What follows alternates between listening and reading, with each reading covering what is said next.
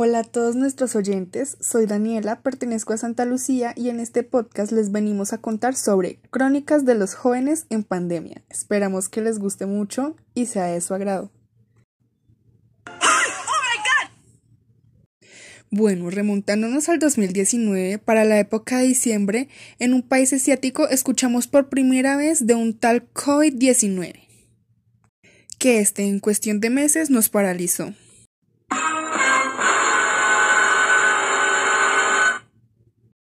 Y es aquí donde empezó todo nuestro dilema.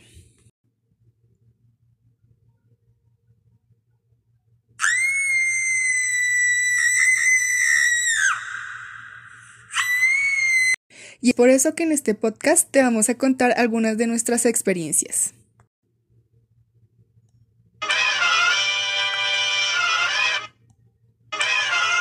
Queremos agradecer a nuestros participantes, Astrid Ortiz, César y Daniel Castro y Karen Arenas.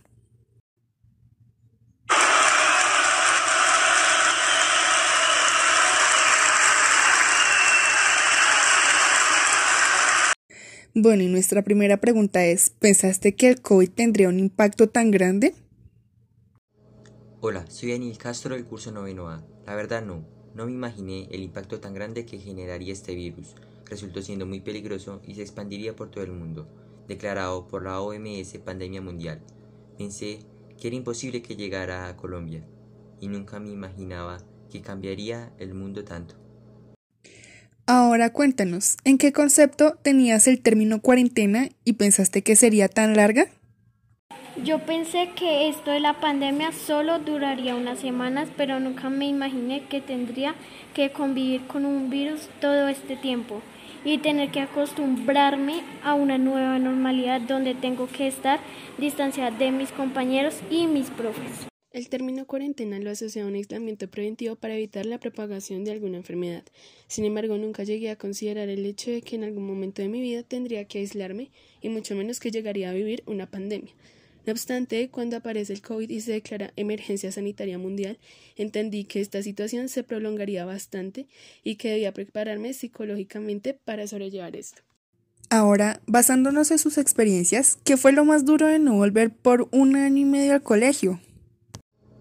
En mi opinión fue no ver a nuestros amigos, compañeros, no compartir ni jugar con ellos. Lo más duro para mí fue el hecho de no tener a mis compañeros y profes presencialmente y sentir una gran dificultad de tener que relacionarme con la gente de una forma virtual y no poder jugar con mis compañeros y hablar con el docente. Ahora cuéntenos personalmente cuáles fueron los beneficios o desventajas que les dieron las clases virtuales.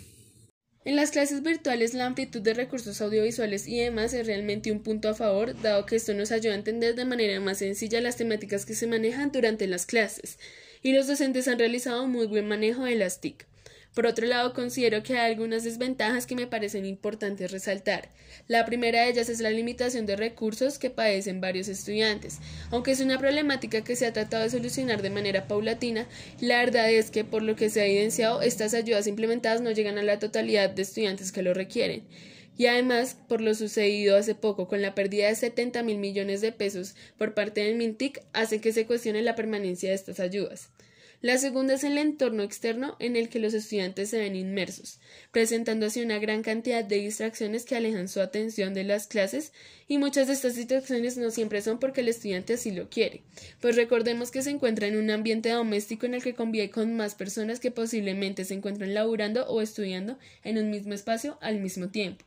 Además que hay labores domésticas en las que necesitan ser partícipes, sin mencionar el ambiente en el que cada estudiante se ve sometido, que al fin y al cabo es una situación que solo conoce él. Por último, aplaudo la labor de muchos de los docentes al modificar sus modelos de enseñanza y adaptarlos a este medio.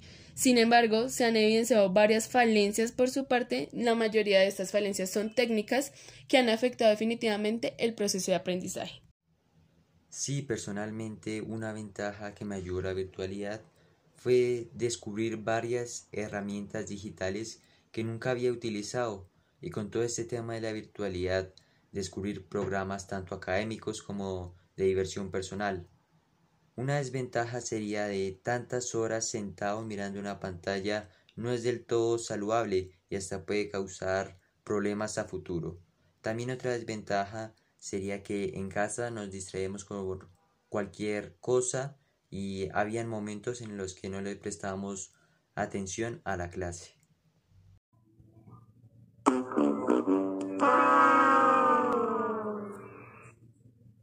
Muy bien, ahora sabemos que gracias a la rápida reacción de varios países empezamos la producción de vacunas, su exportación y vacunación alrededor del mundo, lo que nos abrió la oportunidad de una alternancia gradual. Aquí nos da un nuevo punto de partida para volver a lo que conocíamos como nuestra normalidad. Entonces queremos saber sobre ustedes.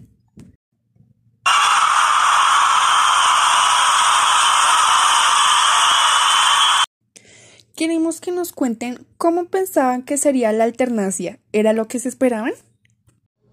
Me lo imaginaba diferente. Pensaba que habría descanso, que rotaríamos de salón, que un curso estuviera en un salón completo con las normas de bioseguridad. Ahora, no era lo que esperaba, pero lo entiendo y estoy de acuerdo, como el colegio ha llevado a cabo este proceso. La alternancia honestamente la consideraba un proceso un tanto difícil y confuso, pues mezclar ambos procesos para mí iba a ser algo caótico por cuestión de horarios y entregas. Sin embargo, desde mi experiencia ha sido bastante organizado. Claro que esto depende de los profesores. Algunos llevan su proceso de una manera más fácil y organizada y algunos no tanto. Sin embargo, desde mi perspectiva, sí hay varios beneficios de este proceso, pues ya en presencialidad eh, hay mucha más participación de los estudiantes, ya hay como una mejor disposición al tener nuevamente estas relaciones sociales que acostumbramos antes de la pandemia y definitivamente nuestra atención se centra más que todo en los temas y creo que esto se ha evidenciado notoriamente. Empezando con esto, ¿cómo sintieron la nueva normalidad en el colegio?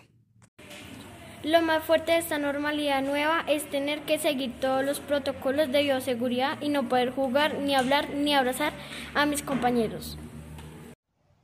Al principio sí fue un poco raro, ya que personalmente estaba acostumbrado a otra normalidad muy opuesta, porque hay que tener cuidado con el distanciamiento social, el uso obligatorio de tapabocas, pero como yo digo, todo esto es un proceso de acoplamiento y esta, y esta es la realidad que nos tocó vivir.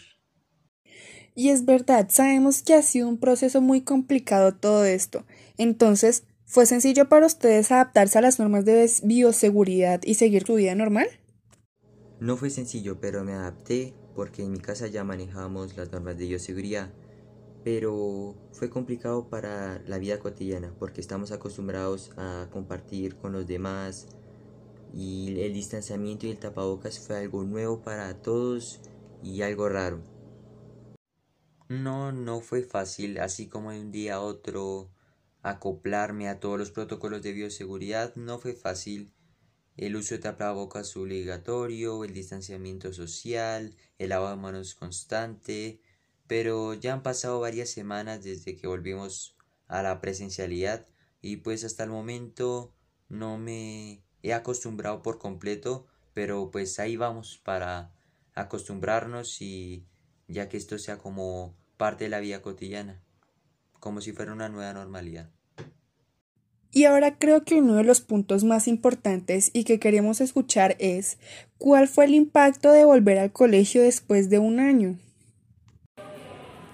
Me dio alegría saber que me tocaba volver al colegio, por lo menos dos días a la semana, ya que volví a sentir acompañamiento de mis compañeros y profesores, así sean de forma distanciada y no pueda hablar con mis compañeros. Y por último, y algo que creo es importante que toquemos es qué enseñanza les está dejando este proceso y si se la transmitirían a sus futuras generaciones. La enseñanza que me deja esto es que hay que valorar mucho más las cosas, así sean más insignificantes, por ejemplo, ¿quién diría que de un momento a otro dejaríamos de ir al colegio a causa de una pandemia mundial? Y después de todas estas situaciones es cuando aprendemos a valorar las cosas. Y claro, todo lo vivido actualmente y todas estas enseñanzas que nos está dejando serían un gran aporte para que tengan en cuenta las futuras generaciones. Me deja enseñanzas como la paciencia, perseverancia, también el cuidarme yo, cuidar a los demás y aprendizaje, porque nosotros y el mundo aprendimos que si vuelve a pasar una pandemia ya sabríamos qué hacer. Y claro que lo transmitiría a futuras generaciones, porque estas enseñanzas sirven para la vida cotidiana. Esta experiencia definitivamente me ha enseñado bastantes cosas, pero de las enseñanzas más valiosas que guardo es que debo aprovechar el momento y debo estar agradecida por todo lo que tengo y las oportunidades que se me han brindado, porque lo que yo tengo posiblemente no lo tengan muchísimas personas más.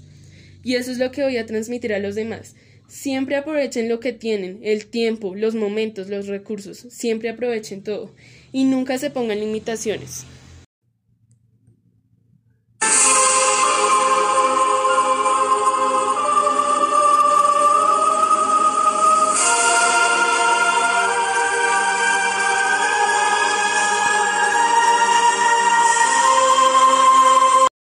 Bueno, queridos oyentes, con todas estas opiniones y hablando desde los diferentes puntos de vista de nuestros participantes, podemos concluir que cada persona vio un proceso y de manera diferente lo que trajo este nuevo virus, para el cual nadie estaba preparado, pero nos adaptamos, aprendimos y seguimos sacando adelante nuestra vida normal.